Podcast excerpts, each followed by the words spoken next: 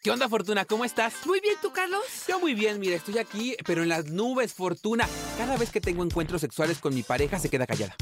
Muda. Así la dejo, mira, en éxtasis en el universo, Fortuna. No me lo dice, pero sé que está gozando. ¿Cómo sabes que lo que está diciéndote es que eres buen amante? O quizá justamente lo contrario. Ay, no. Esos silencios, ¿cómo los interpretamos? ¿Cómo podemos decirle a la pareja es que tú eres malo en la cama? Vamos a dar algunas ideas, algunos consejos. ¡Comenzamos! Dichosa sexualidad. Con la sexóloga Fortuna Dicci y Carlos Hernández. Fortuna, me encanta lo que nos dice Cristina. Dice, pues así díganle, eres re malo con...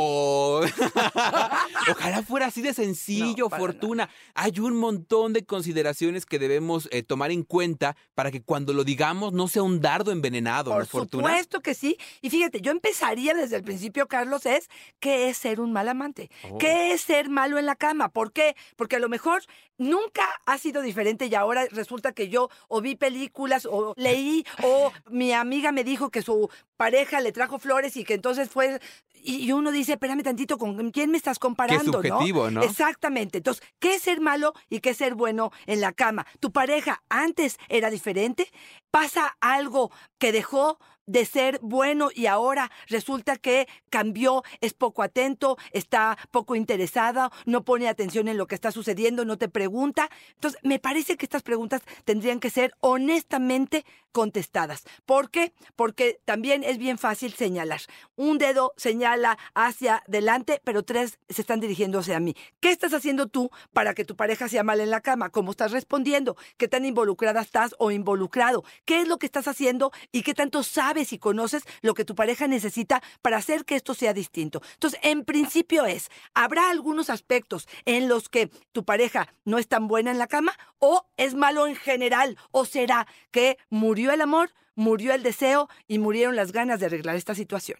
Oye, qué importante lo que nos estás diciendo porque me habla de que es algo compartido. Fíjate, Laura nos dice, pero no es solo cosa de los hombres, ¿eh? También somos las mujeres que no colaboramos. Y Lalis nos dice, primero habrá que ver qué es malo. Porque hay hombres que dicen que es malo porque no le das lo que quieres. O sea, hay que mirar de ambas partes, ¿no? Y entender que esto, pues, es un proyecto compartido. Totalmente de acuerdo. Porque a mí malo me suena absolutista, a áspero, a tajante. Yo creo que habrá algunas cosas que no están funcionando y otras que no. Y hasta dónde está mi responsabilidad de hacer que se disfrute o que esto pueda funcionar de alguna manera.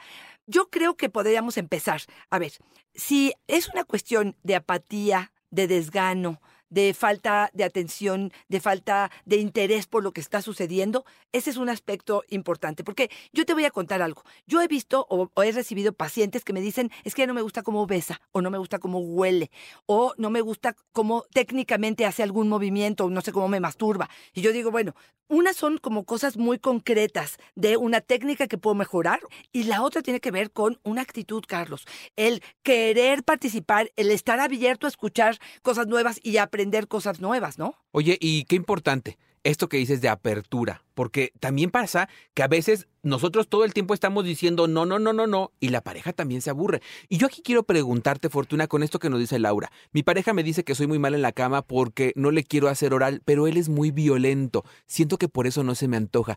A mí me da la impresión de que sí hay cosas que muy tajantemente nos dicen, este sí es mal amante, como ser violento, como tener encuentros no consensuados, como humillar a la pareja, ¿no? Excelente punto y creo que ahí está la línea, ¿no? Lo que acabas de decir tú. Y es decir, a ver, espérame tantitito. Si es violento, si no me toma en cuenta, si no sabe si tengo un orgasmo o no, si no le importa, si llega y agarra casi casi sin permiso, si a lo mejor penetra, eyacula y se va y no hay más de ello. Sí, sí me parece que estas son actitudes que definitivamente me alejan de la posibilidad de construir algo interesante para ambos, de este bienestar que la Organización Mundial de la Salud dice salud sexual es generar este bienestar. Este bienestar no está presente, a lo mejor en ti sí, pero no en mí. Y esto como pareja no funciona. Entonces, yo sí creo que sentarnos seriamente a platicar sobre esto y ojo, no a la hora de la intimidad, Carlos. Creo que en algún momento donde o lo llevemos a tomar tomar la copa o tomamos un café fuera de la, de la casa y fuera de la habitación y fuera del deseo, del momento de la intimidad.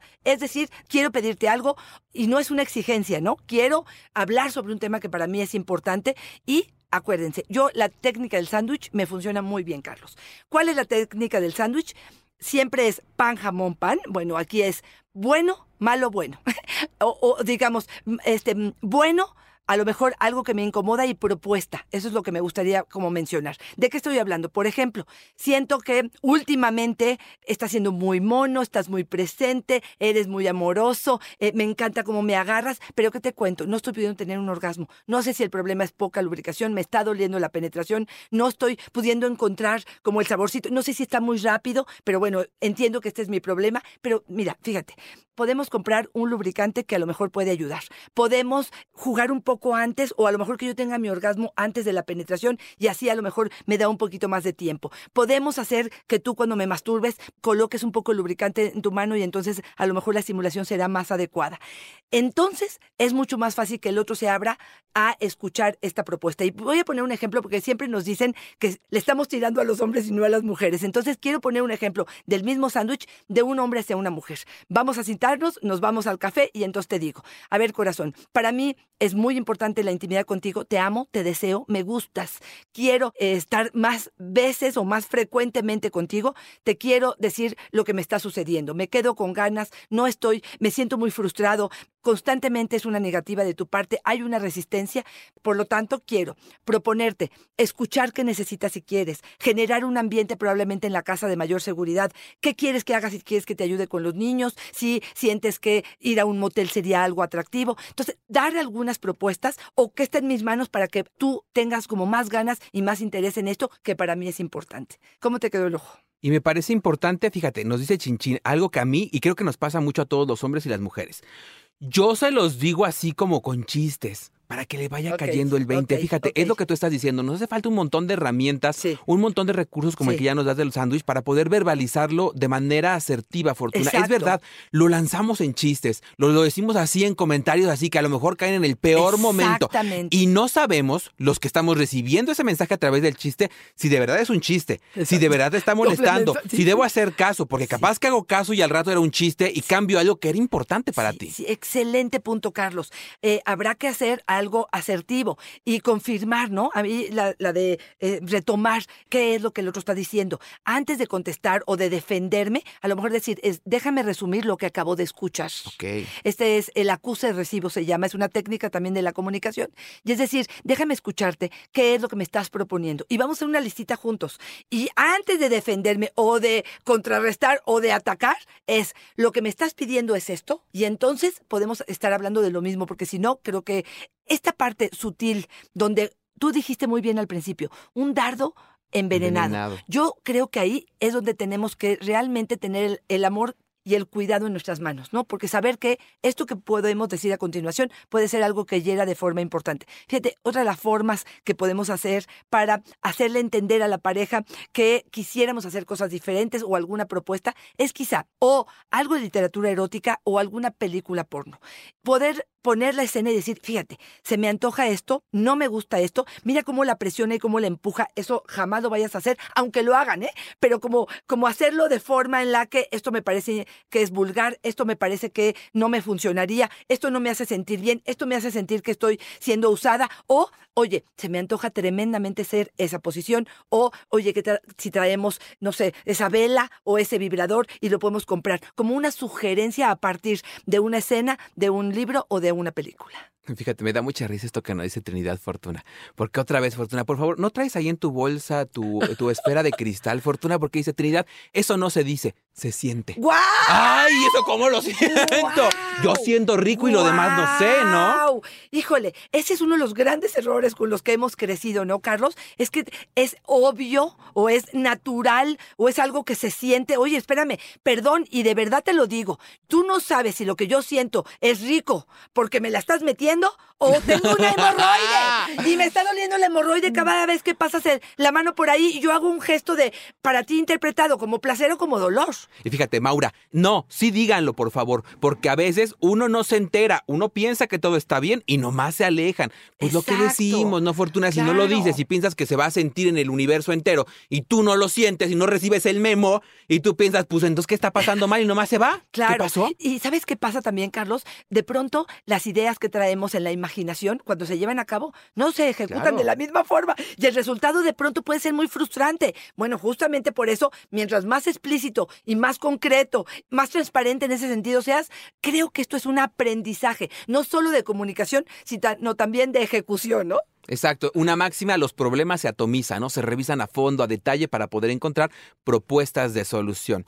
Susana nos dice, no me complace, no me hace sentir bien. Y yo digo, a ver, Susanita, ¿qué es lo que quieres sentir y qué responsabilidad tienes tú y qué responsabilidad tiene él? De verdad aquí podríamos hablar de que el otro es un mal amante porque no te hace sentir, por ejemplo, lo que sientes cuando tú te estás masturbando. Oye, es otra velocidad, es otro contacto, hay que poner atención en otros lados. A lo mejor tú misma no estás concentrada. Entonces, habrá que aterrizar un poco las expectativas, la responsabilidad personal y poder saber si el otro, si lo que estamos pensando es que de verdad el otro me va a hacer sentir. Esa es su responsabilidad, es lo que le toca o yo siento a partir de convocar lo que necesito para llegar a donde quiero ir, ¿no? Oye, Fortuna, y también tengo la impresión de que contamos con muy pocas herramientas para verbalizarlo, ¿no? Como que sentimos a veces que decir lo que queremos y necesitamos es ponernos en un lugar de sangrón, de pesado, de conflictivo y preferimos callarlo y ver cómo lo vamos solucionando en el camino.